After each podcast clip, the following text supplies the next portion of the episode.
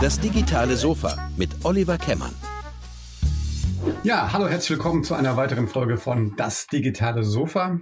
Heute freue ich mich sehr, dass ich einen wirklich langjährigen Freund zu Gast habe und wir haben sehr ähm, lange nach einem Termin geguckt, weil du ein viel beschäftigter Mann bist äh, und ich freue mich umso mehr, dass das jetzt äh, geklappt hat und zwar zu Gast bei mir heute Oliver Jannik. Äh, hi. Olli, wie geht's dir? Ja, ganz gut, ganz gut. Ganz gut. Ich sitze in Berlin ähm, in so einem äh, einer Art Homeoffice, so möchte ich es mal nennen. Äh, der Himmel ist grau, wie üblich in Berlin um diese Jahreszeit, aber die Laune nicht, äh, obwohl heute erster Tag des äh, Lockdowns ist. Damit werde ich aber heute erstmal nicht so wahnsinnig viel zu tun haben, weil ich dieses äh, Büro ohnehin nicht verlassen werde. Ähm, aber insofern, also Stimmung gut, Laune gut, Wetter mittel. So. Okay, das ist ja schon mal gut, dass die, die Stimmung gut ist. Ähm, das ist ja für dich ein Jahr, muss man sagen, im Januar noch äh, Werbemann des Jahres geworden, ähm, von Horizonte, glaube ich, ne? Das, das, mhm. äh, dann, ähm, dann der Paukenschlag, dass du jahrelang warst ja bei, bei DDB dort gehst und jetzt bei Condé Nast im September angefangen hast. Mhm. Ähm, und dann haben wir noch Corona. Alles durcheinander. Ähm, was war das für ein Jahr für dich? Ja, das war, das hatte natürlich jede Menge Überraschungen so äh, für mich. Also dass ich, dass ich bei DDB aufhören würde, äh, das wusste ich natürlich schon äh, im Grunde letzt, letztes Jahr. Das äh, war jetzt ja auch keine Ad-Hoc-Entscheidung oder sowas. Ich war ja 15 Jahre da und irgendwann ist auch mal gut. Ähm, dass sich dann das letzte Jahr bei DDB so positiv ergeben würde, wie es das, wie es, wie es sich dann ergeben hatte, also mit äh, Agentur des Jahres und äh, alle Kreativwettbewerbe gewonnen, also nicht alle, aber, aber viele. Äh, plus am Ende noch die, das Sahnehäubchen mit Agentur Persönlichkeiten des Jahres. Ich wurde ja nicht alleine ausgezeichnet, sondern die Agentur äh, ähm, und äh, meine beiden Kollegen Christoph Pietsch und Dennis May auch noch im Januar. Das ist ja, das sowas ist ja nicht einfach können, sondern das ist ein bisschen Können und ganz viel Glück und ganz viel Koinzidenz, dass dann sowas zusammentrifft und zu so einem Jahr führt. Und äh, das wurde eben dann entsprechend im Januar dann belohnt mit dieser Auszeichnung. Das war, habe ich mich natürlich sehr darüber gefreut. Das wäre ja auch verrückt zu sagen, ähm, das ist mir wurscht, so, wenn man so lange in dieser Agenturlandschaft rum, rumläuft. Äh, aber am Ende war es eigentlich schon klar, dass ich, dass dieses Jahr 2020 etwas ganz anderes für mich kommen musste. Und ich habe also tatsächlich am Tag äh, dieser Award-Verleihung äh, morgens bei meinem äh, Chef, bei meinem Europachef in Amsterdam sozusagen meinen äh, Abschied bekannt gegeben. Das war im Prinzip auch schon noch äh, ganz lustig. Also weiß nicht, wie lustig es für ihn war. Ähm, aber gut, für, für, mich hatte sich da irgendwie ein etwas geschlossen. Und äh, tatsächlich habe ich dann ähm, doch verschiedene Möglichkeiten gehabt oder Angebote gehabt und auch Möglichkeiten geprüft, irgendwas selber zu machen. Ob ich mein Coaching, ähm, weiß ja auch, ich bin seit sehr vielen Jahren, ich glaube seit 15 Jahren bald auch systemischer Coach, ob ich mich damit irgendwie stärker in die Selbstständigkeit begebe. Dann gab es noch eine andere Geschichte, die ich dann so auf dem Zettel hatte. Und dann hatte ich mich aber tatsächlich dann äh, für Condé Nast entschieden, mit denen ich auch schon im Gespräch war und es einfach ein Unternehmen ist, was ich schon aus, über ganz, ganz viele Jahre aus der Ferne beobachtet und auch irgendwie bewundert habe für das, was sie machen. Und äh, just äh, als ich das dann für mich entschieden habe, kam also Corona, also nicht, äh, man, man hatte ja, das weißt du ja selber, äh, da aus, aus China Nachrichten gehört und das kam dann irgendwie immer näher. Man wusste aber noch nicht so richtig damit umzugehen, wie bedrohlich ist das jetzt. Aber wenn dann plötzlich, ich glaube am 15. März war dann der erste Lockdown, das war ungefähr zum gleichen Zeitpunkt, als ich die Entscheidung getroffen hatte, äh, da wusste man dann plötzlich, okay, jetzt ist es wirklich da und wir sind mittendrin und keiner hatte auch nur ein, ein mini bisschen empirisches Datenmaterial, wie geht eigentlich Pandemie. Ne? Also weder die Politiker noch wir äh, und haben dann alle so ein bisschen beim Laufen gelernt und das machen wir ja bis heute noch. Ähm, was ich äh, einigermaßen erstaunlich finde, weil ich glaube, wenn man, im, wenn man uns im März gesagt hätte, dass wir im Dezember immer noch beim Laufen lernen den ganzen Tag, dann hätten wir gedacht, nee, also da sollten wir wahrscheinlich ein bisschen weiter sein. Sind wir aber nicht. Das meine ich jetzt gar nicht systemkritisch oder sonst irgendwas. Ich glaube, das ist wahrscheinlich irgendwie Pandemie inhärent, wenn man das, äh, wenn man mir diese Wortschöpfung äh, erlaubt. Ja, also verrückt und äh, dann der Sommer äh, sehr stark Corona geprägt und äh, seit 1. September in der neuen Position. Ja. Wie fühlt sich das an, jetzt äh, sozusagen die Seiten gewechselt zu haben? Also ja, nicht äh, nicht die Fronten. die, Front, die Fronten. Ja, also das ist natürlich schon ein, ein gewaltiger Unterschied. Und jetzt ist es tatsächlich so, man, man, man glaubt ja immer so als Agenturmann, glaubt man ja immer, dann doch ganz gut in Kunden reinsehen zu können, weil man eben dann doch oft dort ist. Ne? Und äh, ähm, ich habe ja für viele große Konzerne, aber auch für kleinere mittelständische Unternehmen gearbeitet, die letzten 23, 24 Jahre auf Agenturseite.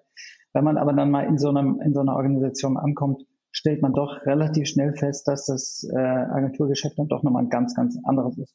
Das klingt jetzt fast ein bisschen naiv, äh, kann es von mir aus auch. Ähm, also die, die Art und Weise, wie Entscheidungen gefällt werden, die Art und Weise, wie prozessual getrieben alles ist, ähm, etwas verschulter, etwas siloartiger. Ähm, ich dachte, äh, langsamer ist es aber überhaupt nicht. das war zum Beispiel auch eine Überraschung. Ich dachte, äh, ich komme jetzt hier aus dem Bereich Hochgeschwindigkeitsfußball und äh, jetzt wird es ein ganz, ganz, ganz klein bisschen, bisschen langsamer getaktet, ist aber überhaupt nicht so. Jetzt liegt es natürlich daran, ich bin jetzt ja nicht bei irgendeinem Unternehmen, sondern ich bin ja bei einem Medienunternehmen. Das heißt also, ein, ein Unternehmen, was man bis vor ein paar Jahren noch Verlag nannte, die nennen sich selber Verlag. Da gibt es auch heute noch Leute, die sagen, ich fahre jetzt in den Verlag äh, was ja auch total okay ist, ja. Ähm, aber sowas nennt sich natürlich heutzutage total fresh. Ähm, nee, Media, 21st Century Media Company nennt man sich jetzt heutzutage. Was aber auch, das klingt jetzt so zynisch, das ist einfach, ist einfach so. Das hat einfach mit dem Verlag, so wie man sich einen Verlag vorstellt, natürlich auch gar nichts mehr zu tun. Ja, also, ja. Erzähl aber ganz kurz, Olli, wenn ich unterbreche, ich darf einfach vielleicht nochmal kurz einmal vielleicht das Portfolio oder vielleicht auch mal mhm. wirklich mal Conde Nast dem, der, der, Konzern ist wahrscheinlich gar nicht so vielen Leuten bekannt, aber die Produkte sind ja weltbekannt. Mhm. Vielleicht kannst du da gerade mal zwei ja. Sätze dazu sagen. Ja, der Konzern ist äh, tatsächlich ein, ist ein, ein Medienhaus, äh, was schon äh, weit über 100 Jahre alt ist, äh, amerikanisch. Ähm, und äh, die Kernmarken sind, die, also die bekanntesten Marken sind äh, natürlich die, die Vogue, ähm, New Yorker, Vanity Fair, Wired, ähm, Glamour, AD, GQ das würde ich mal sagen, sind vielleicht so die bekanntesten Marken in Deutschland. Nicht alle diese Marken gibt es in jedem Markt. Es gibt insgesamt äh, 32 Märkte äh, weltweit. Und in Deutschland haben wir bei Condé Nast Germany Vogue, äh, GQ, Glamour und AD. Das heißt vier Titel. Das ist auch so das, das häufigste, ich würde mal sagen, das häufigste Portfolio. Ähm, es gibt aber auch zum Beispiel in den USA wahnsinnig erfolgreiche Food-Titel. Ähm, ähm, Bon Appetit, es gibt La Cucina Italiana und so weiter. Also es gibt auch in Asien ein, ein gigantisches Portfolio an, an, an Titeln, von denen wir natürlich hier noch, noch nie gehört haben. Ne? Aber in Deutschland kümmern wir uns in erster Linie eben um die Vogue und äh, GQ, Glamour und AD. Insofern sieht man schon natürlich ein bisschen die Ausrichtung. Ähm, die Vogue ist ja auch, ich, ich könnte, ich müsste jetzt liegen, ich weiß nicht ganz genau, aber auch über 100 Jahre alt äh, jetzt. Äh, ähm, und ähm, das ist natürlich, würde man sagen, Conte Nast als, als, als Medienhaus ist so die, die Urautorität im Bereich Fashion und, und Luxury. So kann man es wahrscheinlich, so kann man es wahrscheinlich sagen. Und da würde jetzt niemand die Augen verdrehen. Ja. Ähm, du bist dein offizieller Titel ist der äh, Chief Business Officer. Ähm, was, was, was ist da, was deine Aufgabe da genau? Warum hat man dich geholt? Naja, also grundsätzlich ist es so, der, der, das Unternehmen ähm, befindet sich, also die deutsche, das deutsche Unternehmen befindet sich jetzt seit anderthalb Jahren in einem sehr, sehr intensiven Transformationsprozess und hat also die ganze Organisation ähm, neu aufgestellt. Und auf der einen Seite stehen jetzt die Marken, also tatsächlich vier Brand Hubs, eben der vier Marken, die ich gerade aufgezählt habe, an deren Spitze eben jeweils eine, eine Marketier ist oder eine Marketier, äh, und äh, jemand, der äh, das, das, das Produkt oder sozusagen das Editorial verantwortet. Und auf der anderen Seite gibt es eine ganze B2B-Organisation, die auf der einen Seite, wenn man so möchte, das, das, das B2B-Backbone der äh, Organisation ist ähm, und auf der anderen Seite aber auch eigene Revenue Streams generiert, beziehungsweise ein eigener Profit Center ist. Und dieser Bereich nennt sich CNX. Das sind ungefähr 160 Leute, die da arbeiten. Äh, aufgeteilt in neun Bereiche. Ich muss jetzt nicht alle aufzählen, aber natürlich der Bereich Sales, natürlich ein ganz großer Bereich Data Reach and Performance, Bereich Digital Platforms, der Bereich Project Management 360 ähm, und der ganze Bereich Strategie und Concept und Creative Solutions. Also das heißt, wo dann wirklich der Content produziert wird, wo der, der Content gedacht wird. Also gerade so der Bereich Strategy und Concept, würde ich sagen, ist wahrscheinlich der noch der Agentur ähnliche, der Agentur ähnlichste Bereich. Also das, wo, wo ich wahrscheinlich noch am, am schlausten daherreden kann. Ja, bei, bei vielen Sachen muss ich natürlich jetzt, gerade weil es neu ist, du sprichst ja an, äh, auf Lücke lernen, weil eben auch viele Prozesse einfach ganz anders sind. Und ich äh, ziemlich viele Dinge auch neu lernen muss, ne, weil ich damit einfach in meinem ganzen Leben noch nie was zu tun hatte. Das war aber im Übrigen die Idee dieser Entscheidung. also, also insofern, ich sage, ich bin jetzt nicht dahin gekommen und habe gesagt, Gottes Willen, ich verstehe es ja alles nicht. Was machen die, wovon reden die da eigentlich? Sondern die Idee war tatsächlich irgendwo hinzugehen, wo ich eben noch nicht alles weiß. Was natürlich auf gar keinen Fall heißen soll, dass ich alles, was im Agenturbereich gemacht und gedacht wird, weiß, aber ich habe zumindest ein besseres Verständnis davon. Und äh, insofern ähm, ist das dann tatsächlich so eingetreten. Ne? Das hat deine Chefin aber gewusst, als sie dich geholt hat. Äh, möglicherweise. nein, nein, nein, das war eine, das war für sie natürlich eine böse Überraschung. Was? Ich dachte, du weißt das alles. äh, nee, nee, nee, ist es nicht. Also tatsächlich ist es also so, dass wir äh, entsprechend ähm, als CNX ähm, mit diesen, mit diesen 160 Leuten in tatsächlich das, das auf der, auf der B2B-Seite, also auf der ganzen Commercial-Seite, dass die, die Produkte sozusagen stützen. Das heißt, die, die Arbeit für die Produkte entsteht dort und äh, wird natürlich auch entsprechend verkauft an Kunden. Und ähm, auf der anderen Seite entstehen dort kreative Kampagnen, entstehen äh, ähm, Content-Themen, entstehen, ähm, äh, entstehen, sagen wir, entsteht klassische Markenarbeit. Und das, was ich da gerade baue, und das ist eigentlich toll, dass, es, dass man eigentlich jetzt schon nach sehr kurzer Zeit äh, merkt, dass es wirklich funktioniert ich positioniere gerade mit meinen Leuten CNX als eine Unternehmensberatung im Luxury-Segment. Denn äh, ich glaube, niemand kann auch nur annähernd mit so viel äh, sozusagen Gravitas und mit so viel Autorität behaupten, den Luxury-Consumer so zu kennen, wie Condé Nast den kennt. Äh, wir haben fantastische Datensätze natürlich, auch in, vor allen Dingen auch international und können Kunden so in diesem Bereich ganzheitlich beraten. Äh, und da trete ich gerade in den Wettbewerb mit, mit, ja, mit Deloitte, mit BCG und mit anderen Unternehmensberatungen, aber eben ausschließlich im Bereich Luxury. Äh, weil das, Einzige ist, was wir können. Alle anderen können wir nicht. Das ist auch in Ordnung. aber das können wir. Und äh, das hat jetzt eben auch schon ein paar Mal tatsächlich ganz gut funktioniert. Und ich arbeite dann eben entsprechend auch mit Ratecards, die Unternehmensberatung sind und eben nicht mehr Agentur sind. Ne? Und das ist das ganz Interessante. Äh, da haben wir uns ja als Agenturleute irgendwie schon die letzten 30 Jahre die Köpfe drüber heiß geredet. Und da gibt's ja auch äh, Regalmeter an äh, Literaturartikeln, wahrscheinlich mittlerweile auch Podcasts. Äh, ähm, wie schaffen es Agenturen, sich irgendwann mal so zu positionieren im Go-to-Market-Prozess eines Produktes oder einer Idee, dass man irgendwann mal nicht mehr dann dran kommt, äh, wenn schon alles fertig ist, sondern wenn man irgendwie früher reinkommt. Ne? Also wo sozusagen das Produkt entsteht, wo die Unternehmensberater eben schon drin sind. Und wir haben immer gesagt, äh, die, die, während McKinsey mit dem CEO im Salon äh, Tee trinkt, äh, werden die Agenturleute irgendwie zum Hinterausgang rausgebeten. ja, so haben wir uns, so haben wir uns ja immer gefühlt, äh, ein bisschen. Und ich glaube, das ist natürlich schon äh, etwas, wo, wo, wo Agenturen nach wie vor gerne mehr wären. Ja. Ähm, auf jeden Fall ist ganz, freut mich, dass das jetzt schon ein paar Mal ganz gut funktioniert hat und äh, da arbeite ich jetzt gerade mit Hochdruck mit meinen Teams drauf. Ja, klingt spannend. Ähm, du hast ja, wenn man mal auf deinen, auf deinen Werdegang guckt, du, ähm, du hast ja wirklich schon einiges agenturmäßig erlebt. Dazu muss man sagen, also wir, wir kennen uns ja tatsächlich äh, äh länger als du in Agenturen arbeitest und haben so manche äh, äh, quasi die Studiebude mit meinem Bruder geteilt damals. Ähm, mhm. Du hast äh, was Sozialwissenschaften studiert. Ja, ja, das war irgendwie so ein kruder, kruder Studiengang. Ich wollte eigentlich BWL studieren.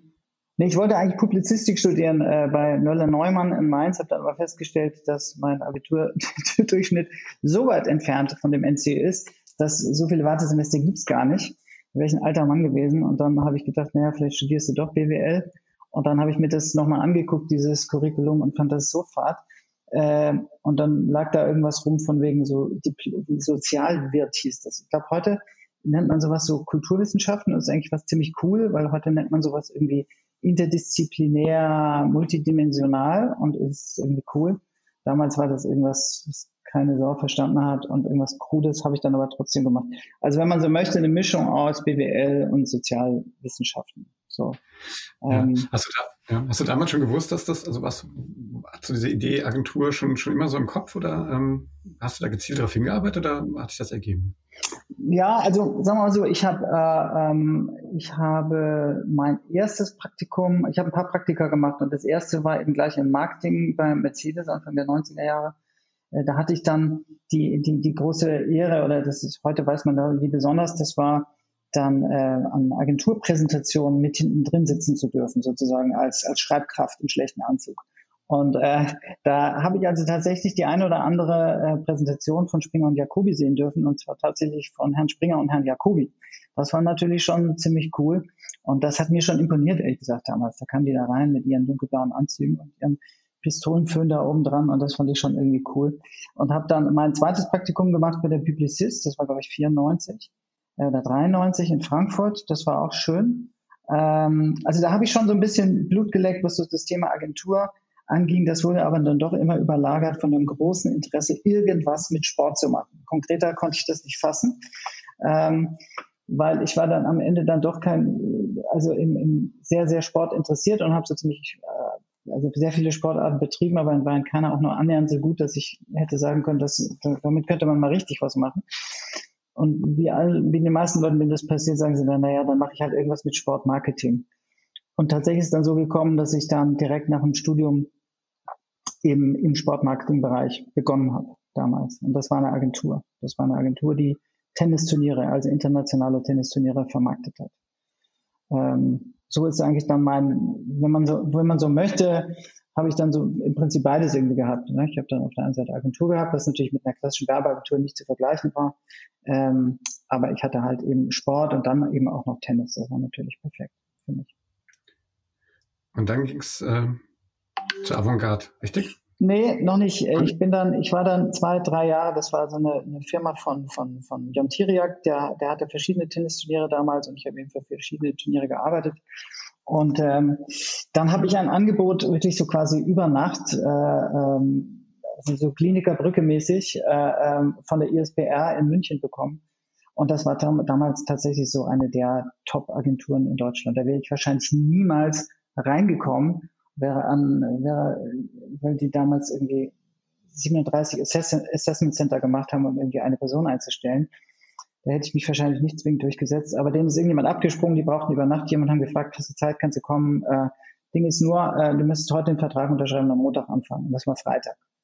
Und ich habe gesagt, okay. Und dann habe ich am Freitag noch gekündigt, äh, bin am Samstag umgezogen und war am Montag um 9 Uhr dann da.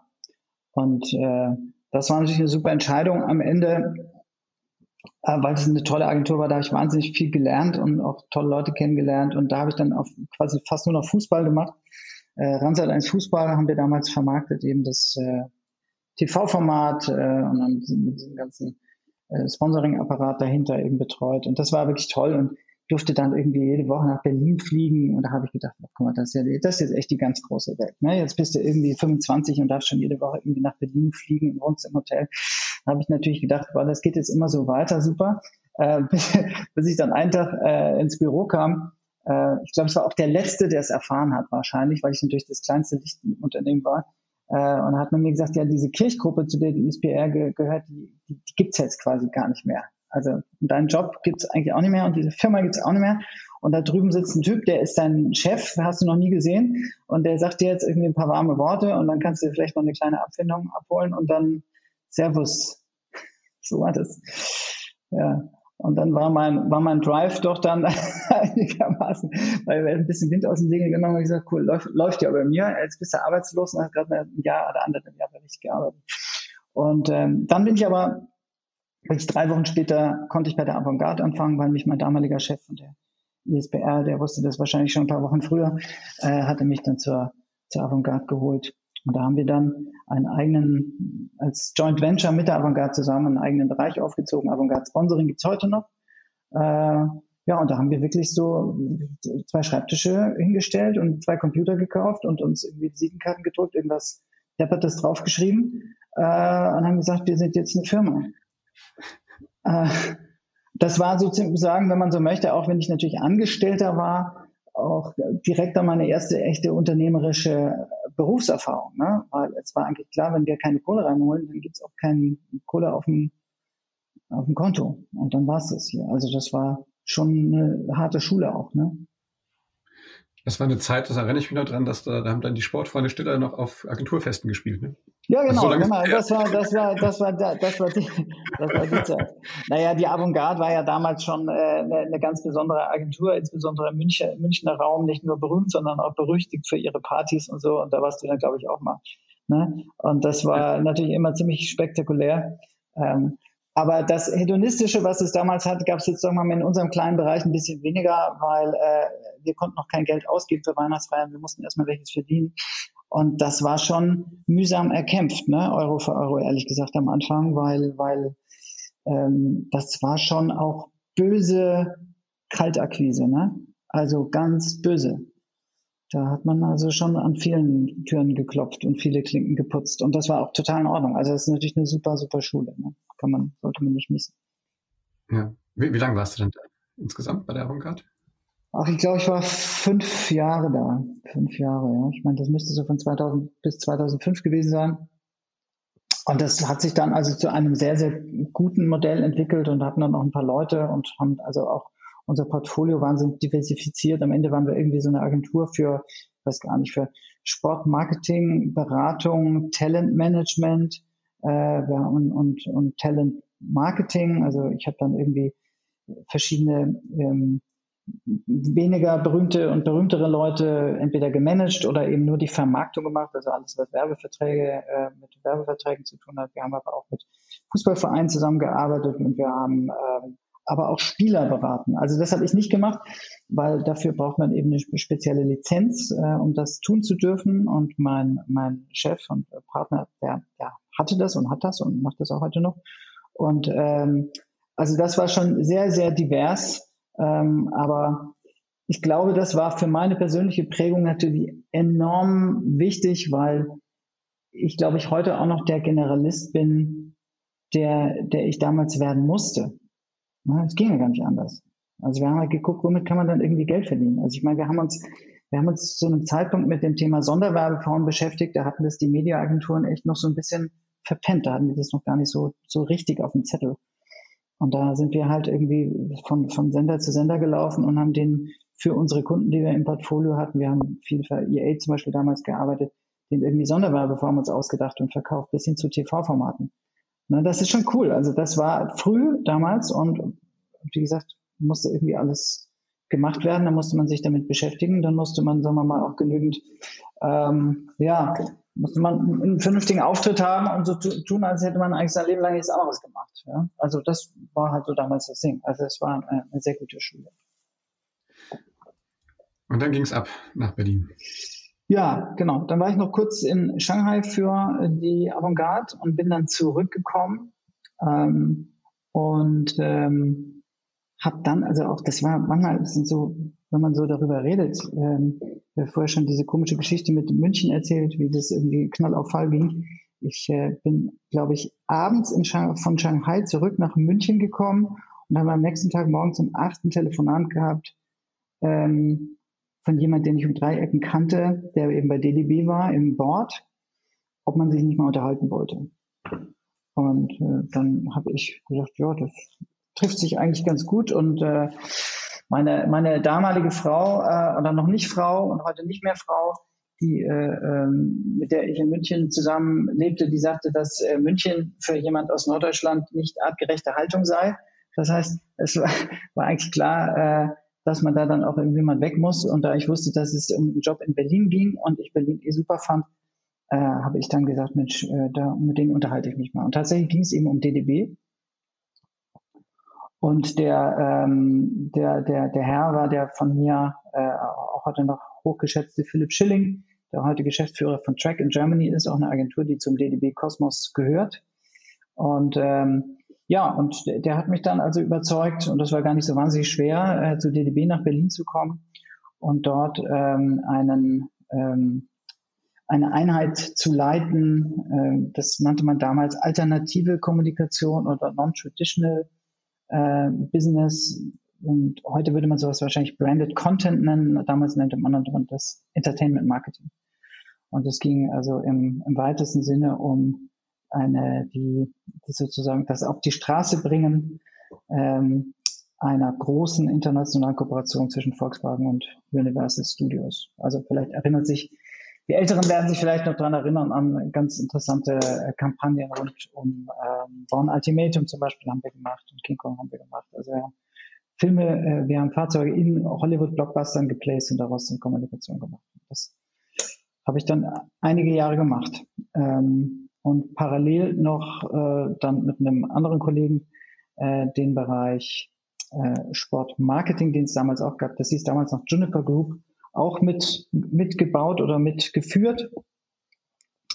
Und äh, das war im Prinzip eine, eine, auch eine ganz tolle Zeit, weil ich natürlich das erste Mal in so einem großen internationalen Netzwerkagentur war. Ne? Das war natürlich irgendwie so mein zwei, ich glaube, der zweite Termin, den ich hatte bei DDB an meinem dritten Arbeitstag war dann mit Amir Kassai zum Beispiel, ne? und äh, den kannte man ja nur vom Hören sagen und äh, äh, eher so ein, ein, ein Werberockstar, ne? und hatte man dann so Meetings mit dem und der hat sich dann auch gleich so verhalten, wie man das so erwartet hat, ne? und dann dachte ich, ach guck mal, Quad Error Demonstrandum, so ist es also in so einer großen Agentur, aber das hatte natürlich schon wahnsinnig viel äh, Sexiness so, ne? und äh, das war toll, das war schon, schon toll. Was hat er da so gemacht? Das muss ich ja nachfragen jetzt.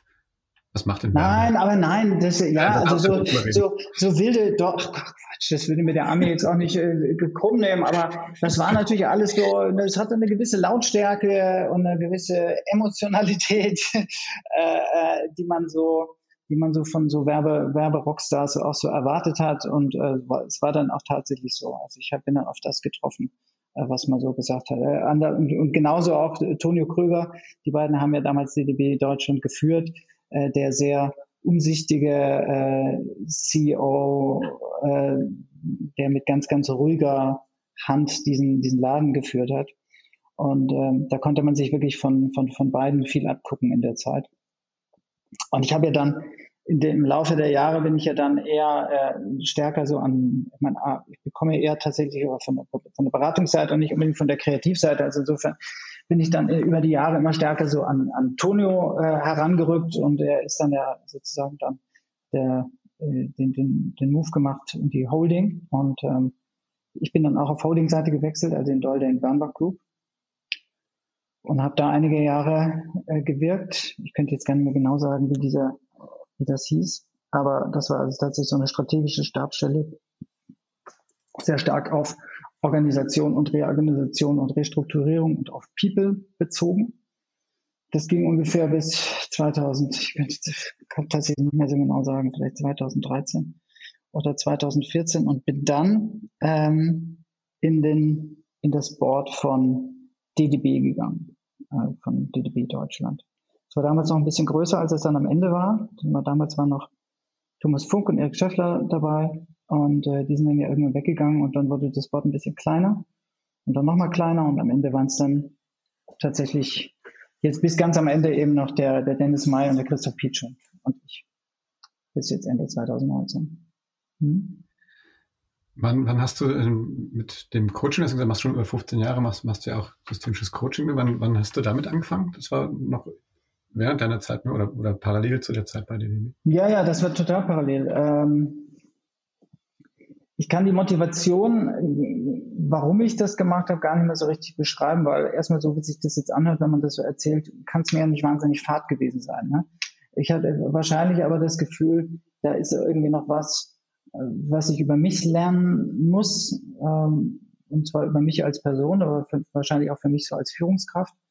Ähm, weil mir eben verschiedene Leute, die so eine Ausbildung gemacht haben, gesagt, naja, du kannst danach als Coach arbeiten, grundsätzlich. Viele machen das aber gar nicht, sondern es geht eigentlich, es geht viel auch darum, was du wirklich über dich selber lernst ja, und was du selber reflektierst im Rahmen dieser Ausbildung, wie du dich äh, wie du sozusagen dich selber besser wahrnehmen kannst und wie andere Leute dich wahrnehmen. Und war neugierig und habe das gemacht und äh, hatte eigentlich nie die Idee, danach irgendwie als Coach zu arbeiten. Tatsächlich war es aber so, dass kaum war ich fertig, kamen dann Leute, die mich sowieso häufiger mal so angerufen hatten mit ähm, meist natürlich beruflichen Entscheidungen. Sie gesagt haben, du, du hast da so eine ganz gute analytische Fähigkeit und du kennst den Markt ganz gut, was glaubst du, soll ich das machen? Und warum funktioniert das nicht? Und so. Und das kam dann eben, die kam dann also immer noch und habe gesagt, naja, inzwischen ist, hat sich was geändert, ich bin Coach, damit will ich nicht sagen, cool, jetzt kann ich endlich Geld dafür verlangen, aber wir können jetzt sozusagen mal ein bisschen im anderen Format arbeiten und jetzt nicht einfach mal so telefonieren, weil ich habe jetzt auch ein bisschen mehr Rüstzeug, ich habe so ein bisschen mehr Handwerkszeug, ich kenne Tools, ich weiß, wie man das bearbeitet und irgendwann habe ich gesagt, naja gut, wenn Leute sagen, ich möchte da jetzt aber mal fünf bis zehn Mal zu dir kommen und mit dir wirklich an was arbeiten, dann muss ich natürlich immer mal sagen, kostet auch Geld so. Und so ist eigentlich mehr oder weniger aus Zufall ein, ein Geschäft entstanden, was ich so parallel dann am Laufen gemacht habe. Am Ende war es wirklich relativ klassisches, systemisches Coaching. Aber ich habe schnell gemerkt, das ist eigentlich gar nicht das, was die Leute von mir wollen. Äh, die Leute wollen von mir Beratung haben äh, und weniger Coaching. Und äh, wenn man sich mit dem Thema systemischen Coaching ein bisschen intensiver beschäftigt, weiß man, dass das eine und das andere zusammen nicht geht, ne? weil die Expertenrolle darf ich nicht übernehmen, außer ich gehe ganz bewusst aus meiner Rolle raus, aber dann ist das ganze System eigentlich ein bisschen ad, ad absurdum äh, gesetzt. Und äh, insofern ähm, habe ich eigentlich so die letzten zehn Jahre in diesem Beratungsgeschäft oder in meinem eigenen Beratungsgeschäft immer wieder mit Coaching-Tools auch gearbeitet aber ich hätte das nie mehr Coaching genannt. Also das wäre nicht in Ordnung gewesen. Ja, ähm, aber das hat ja wahrscheinlich deine, deine Führungs, ähm, wahrscheinlich auch deinen Führungsstil, aber die Art, wie du mit Menschen umgehst. Du warst ja auch bei DLB für, für, für die Entwicklung, Organisationsentwicklung ja zuständig und hm. das hat das ja wahrscheinlich schon verändert, oder? Also ja. das, was du das Coaching gelernt hast. Also das hat es auf jeden Fall verändert. Also ich würde sagen, nicht diametral, aber es hat eben Sachen, Sachen, die schon da waren, von denen ich dann ge ge gefühlt habe und von denen ich gespürt habe, dass das gut funktioniert mit Leuten. Äh, die habe ich dann sozusagen dadurch noch verstärken können. Und andere Sachen so in der Reflexion und so eine Coaching-Ausbildung hat sehr viel mit Reflexion zu tun. Also man wird permanent von anderen Leuten reflektiert. Äh, das Verhalten oder die Art, wie man mit ihnen umgeht, die Art, wie man Dinge verbalisiert. Ähm, da habe ich aber auch viel gelernt, wo, wo ich tatsächlich in der falschen falschen Richtung unterwegs bin. Also gerade was das ganze Thema Wertschätzung zum Beispiel angeht und so weiter. Ne? Was ich mal gedacht habe, ne? ähm, das, das wissen wir ja eh, ne? So, äh, dass wir uns alle wertschätzen, das muss man jetzt auch nicht, muss man jetzt ja auch nicht nochmal verbalisieren, das ist so ein bisschen, ein bisschen viel. Ähm, also da habe ich viel darüber gelernt, auf jeden Fall. Also mir, mir hat, glaube ich, für mein eigenes Führungsverhalten und äh, hat mir meine Coaching-Ausbildung viel, viel mitgegeben. Aber wahrscheinlich nicht nur die Ausbildung, sondern wahrscheinlich noch viel mehr eben das, das Lernen an den ähm, tatsächlichen Cases, die ich dann eben hatte über so, so viele Jahre, weil das waren ja in erster Linie Führungspersönlichkeiten, also bis hin zu CEO äh, ähm, oder, oder überhaupt Board, C-Level-Positionen, die irgendwie Schwierigkeiten hatten in der Führung oder die Schwierigkeiten hatten in der Konfliktbewältigung und solchen Dingen. Also da lernt man natürlich an solchen ähm, Hands-on-Cases natürlich meistens auch noch wahnsinnig viel. Ja, es kommt ja, glaube ich, nicht selten oder nicht so häufig vor, so rum, dass jemand, äh, war das in der Business Punk neulich, dass ehemalige Mitarbeiterin von dir quasi sagen, dass, dass du ihre Inspiration gewesen bist, sich selbstständig zu machen und, und, und so einen Weg zu gehen. Das fand ich schon sehr, ähm, fand ich schon sehr beeindruckend, ehrlich gesagt. Ja, tatsächlich habe ich mich gefreut und lustigerweise, lustigerweise hat sich das dann, das war eine Mitarbeiterin von mir, die sich äh, dann ähm, selbstständig gemacht hat mit einer sehr erfolgreichen Agentur in Berlin und die mich dann, und so hat sich dann der Kreis geschlossen und irgendwie vor drei Jahren gefragt hat, ob ich dann quasi ihre Agentur mal durchcoachen könnte sozusagen und, und sie und das habe ich dann auch gemacht und das hat ganz gut funktioniert.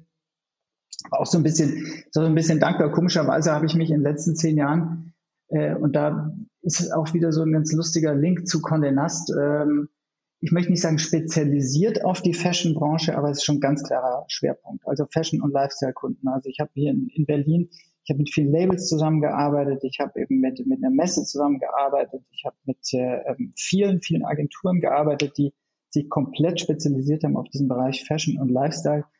Und die Tatsache, dass ich jetzt bei, bei Condé Nast bin, da hat sich jetzt der Kreis natürlich ein bisschen geschlossen, weil es schon thematisch sehr ähnlich ist. Also ich wäre jetzt auch definitiv für den Job, den ich da jetzt äh, äh, angetreten habe, nicht in die Halbleiterindustrie oder in die Pharmaindustrie oder äh, zu Recaro gewechselt. So, ne? Das wäre jetzt einfach, da wäre mein Produktinteresse, glaube ich, einfach zu niedrig gewesen. Ja. Obwohl so ein Halbleiter, ne, so ein Halbleiter, ja, das ist halt mal ganz, ganz cool. Ingenieur hier.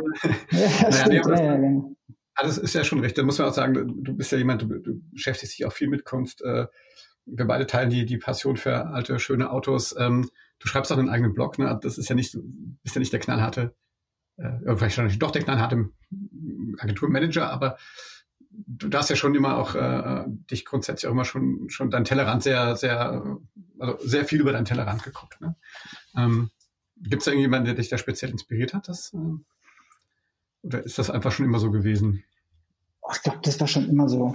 Also es hat mich ehrlich, nee, ehrlich gesagt hat mich da niemand inspiriert. Also ich, man wird das ja immer mal wieder gefragt, äh, zu welchen Personen schaust du auf oder wer inspiriert dich oder so. Das ist also ich glaube, die größte Inspiration habe ich immer so aus meiner Familie bekommen, ehrlich gesagt. Ja, also da habe ich mir dann die Dinge abgeschaut, äh, die ich mir abschauen wollte, und dann schaut man sich auch ein paar Sachen ab, die man, wo man sagt, das mache ich mal ganz sicher nicht so. Das ist ganz normal. Das habe ich dann auch über die Jahre mit meinen direkten Vorgesetzten gehabt. Ne? Und jetzt ist es ja dann irgendwann, kommt man ja an einen Punkt, da hat man dann gar nicht mehr so viele direkte Vorgesetzte und die führen einen ja auch nicht mehr eng, sondern da reportet man ja eher. Also dann, dann wird man ja selber eigentlich permanent eingemessen. Ne? Und, äh, aber die Inspiration für über das Tellerrand hinaus gucken, die hat mir jetzt niemand gegeben. Irgendwie war das immer schon in mir drin. Aber es ist im Prinzip, also dieses, dieses Schreiben, dieses Schreiben ist, ist, ist schon fast ein Akt der Verzweiflung, weil, weil ich, äh, ähm, ich habe halt früher alles mit Sport kompensiert. Ähm, das ist jetzt nicht mehr ganz so möglich. Und äh, jetzt äh, habe ich halt geguckt, was gibt's denn noch für Felder, äh, wo ich das Gefühl habe, ich bin ganz gut ne, und ich mache es gern. Äh, und das war früher vielleicht mehr Tennis oder sowas. Ne, und heute ist es halt das Schreiben. Und ich schreibe äh, seit seit gefühlten Ewigkeiten äh, an, an, einem, an einem Roman oder an einer Erzählung, an meinem Opus Magnum. Äh, ich weiß nicht, ob das jemals noch fertig wird, aber irgendwie, ich glaube, ähm, der äh, Marcel Proust hat für äh, auf der Suche nach der verlorenen Zeit, glaube ich, irgendwie 14 Jahre gebraucht. Also so, so viel sind es noch nicht. Also ich habe noch ein bisschen.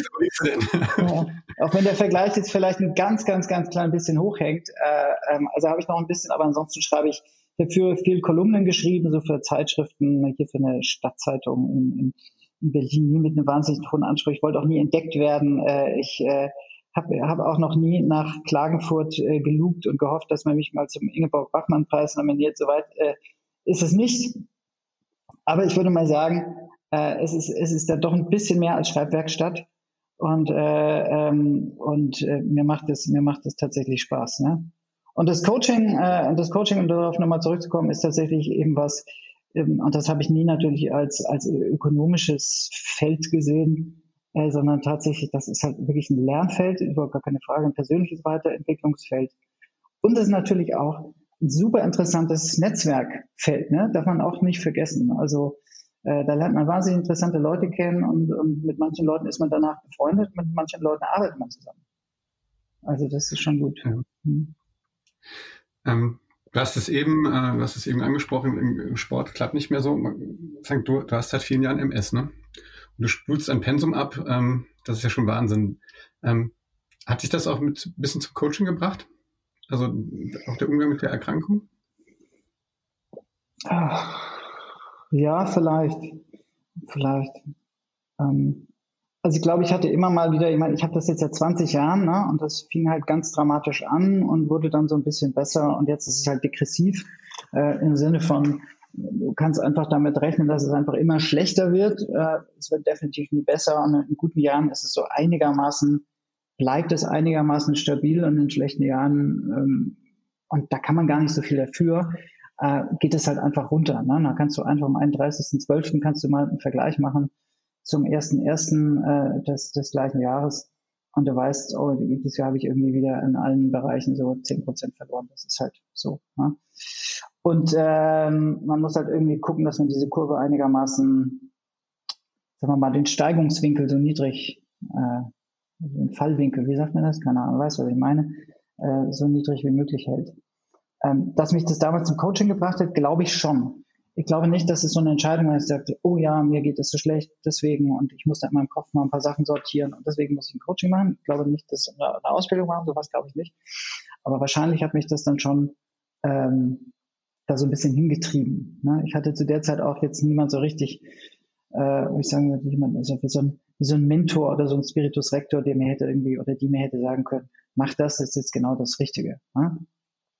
Äh, ich habe mich da auch ehrlich gesagt immer so ein bisschen, ja, so ein bisschen meine Entsche eigene Entscheidung getroffen, viel Trial and Error. Also auch mit, also in diesen Bereichen, ne? also von Therapeuten bis zu Ärzten und so weiter. Das ist ganz normal bei einer chronischen Krankheit, dass man tausend Dinge probiert. Mit dem Wissen ganz, ganz viel wird nicht funktionieren. Ist wahnsinnig zeitaufwendig, aber dann hast du es wenigstens mal probiert. Und ähm, was du natürlich brutal lernst durch so eine Krankheit, äh, ähm, und ich fange jetzt nicht mit diesem Quatsch an, mit Krise als Chance und das ist ja das Beste, was mir in meinem Leben passieren könnte. Nein, ist es nicht. Ähm, oder äh, die Krankheit als Freund, nein, ist es auch nicht. Ähm, aber so das, worüber man gerade viel redet, so Resilienz, ne?